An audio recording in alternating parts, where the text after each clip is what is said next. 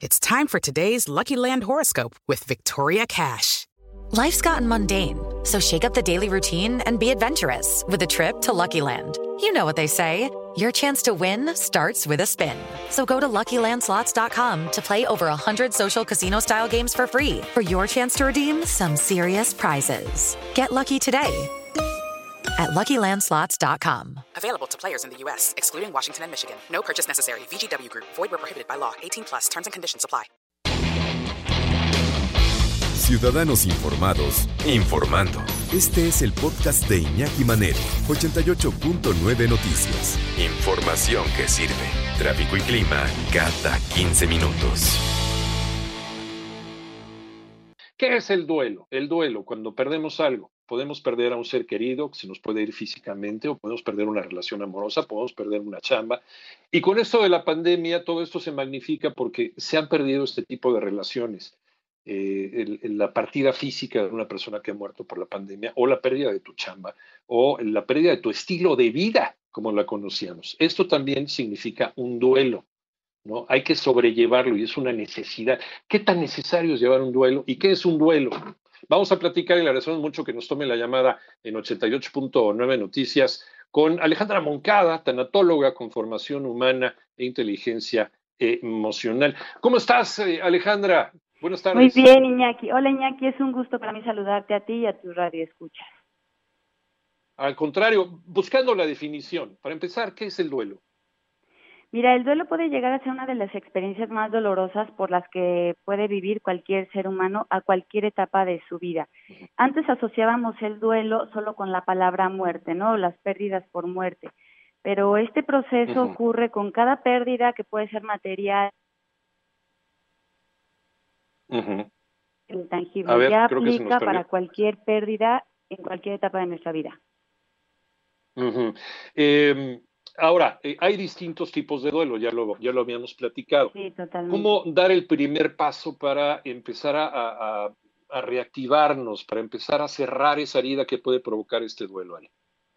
Fíjate que en esta etapa de pan- en esta en este tiempo de pandemia el duelo más fuerte ha sido este perder la libertad, ¿sabes? Este nos han quitado, bueno, vaya, la circunstancia nos quitó la libertad de salir con esto de poder laborar, poder compartir con la familia, este han sido pérdidas que nadie imaginábamos tener y que de alguna manera en una, en una misma familia pues son diferentes pérdidas, porque no es lo mismo lo que pierde el papá que sale a trabajar, que vive con la angustia Claro. de que es el sustento de la familia, como la pérdida del adolescente que pues en sí fue su, su escuela en casa o la pérdida del contacto con sus amigos, la diversión, ya sabes, el área de esparcimiento o los niños, ¿no? Que de alguna manera también han tenido esa pérdida al no entender porque son a los que menos les explicamos lo que está pasando. Claro, claro. Y, y sin embargo, fíjate, los niños, eh, muchas veces consideramos que los niños no tienen la capacidad de entenderlo. Y sí, sí tienen la capacidad de entenderlo, depende de cómo se lo digamos. Y tienes toda la razón del mundo. No es lo mismo papá que perdió el trabajo que eh, la hija que perdió al novio o que este, el, el chavito que perdió a sus amigos de la escuela o que perdió todo su ciclo escolar, que eso también es doloroso. Entonces, ¿significa un traje a la medida para cada miembro de la familia? ¿De eso se trata?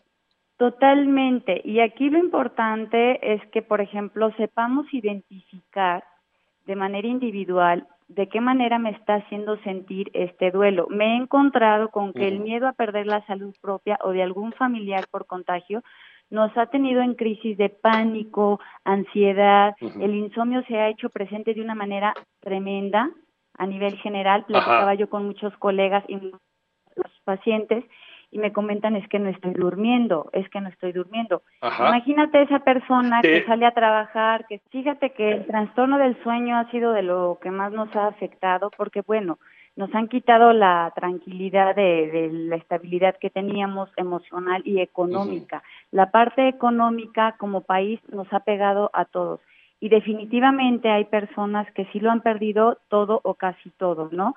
Es in- incalculable las pérdidas que hemos tenido.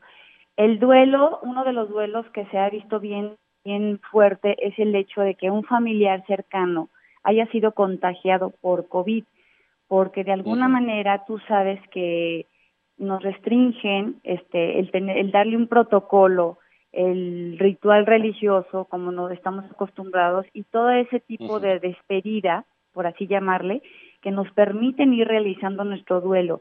Volver a casa después de una pérdida así no nos hace vivir la paz que se tenía porque vives con la angustia de ¿y quién más está afectado de mi familia?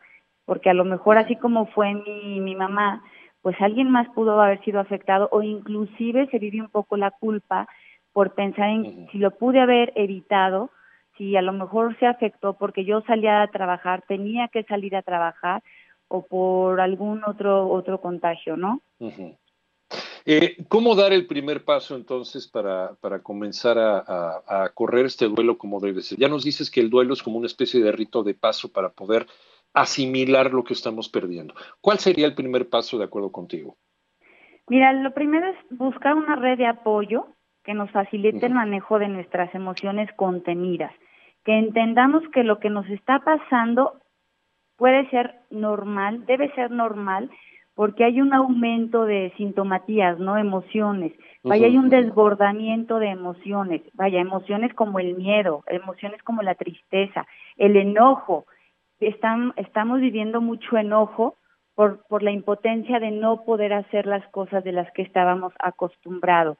Eh, definitivamente identificar de qué manera me está afectando el duelo, qué sensaciones físicas me, me hace sentir, este, de qué manera lo estoy gestionando con la familia con la que tengo que seguir de alguna manera encerrada y que a lo mejor toda la familia está viviendo un duelo de manera muy particular, muy individual y muy único, porque no lo vive lo, eh, de igual manera el adolescente como la mamá, como el pequeño, ¿no? De la casa. Cada quien vive un duelo completamente distinto. Recordemos que es bien complicado el proceso de duelo en esta época de alguna manera porque también eh, a nivel social todos estamos experimentando el duelo de diferente índole este, la red de apoyo se ha visto también muy afectada porque no estamos todos sirviendo como nos gustaría servir, ¿sabes? Eh, y, entonces eh, hay gente que al pasar por este proceso eh, está apenas en el proceso de negación, como tú lo acabas de manifestar. Hay gente que por este proceso de negación lo que hace es salir a la calle y, decir, no, esto no existe, eso es un invento de los chinos, ¿no? Y, corre el peligro también de contagiarse y contagiar a los demás. Lo que busca la tanatología, lo que busca este seguimiento del duelo es la aceptación finalmente y el empezar a trabajarlo para poder pasar a una siguiente etapa.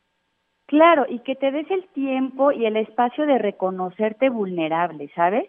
Siempre nos, nos metieron a la idea en la cabeza de que sentirte débil es ser un perdedor, ¿no?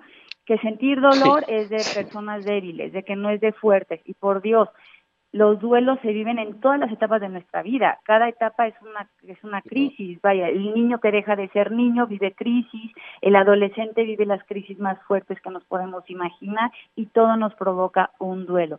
Aquí la importancia de reconocernos, este, a lo mejor enojado, y identificar de qué manera este enojo me está haciendo vivir. ¿Por qué? Porque comparto con las demás personas, porque de alguna manera el enojo quizá lo canalizo de una manera equivocada y lastimo a alguien más. ¿Cómo lo estoy gestionando y de qué manera estoy liberándome de este enojo, no? Pues muy, muy interesante, la verdad, y yo creo que vale la pena que todos busquemos, tengamos un minuto de reflexión para saber cómo estamos y en qué etapa de nuestro duelo y cómo lo estamos llevando. Eh, Alejandra Moncada, eh, tanatóloga con formación humana, inteligencia emocional, ¿en dónde te podemos encontrar, Ale? Este, en, mis redes, estoy en Twitter y estoy en Instagram como Alex Monkey y ahí con mucho gusto, ya sea un mensaje privado, este, con mucho gusto les damos asesoría sobre cualquier tema. Esto es bien complejo, esto es bien extenso, Iñaki. Cada persona lo vive de una manera bien distinta y que no nos dé pena. Ahora más que nunca necesitamos una red de apoyo porque no lo podemos vivir solo, ¿sabes?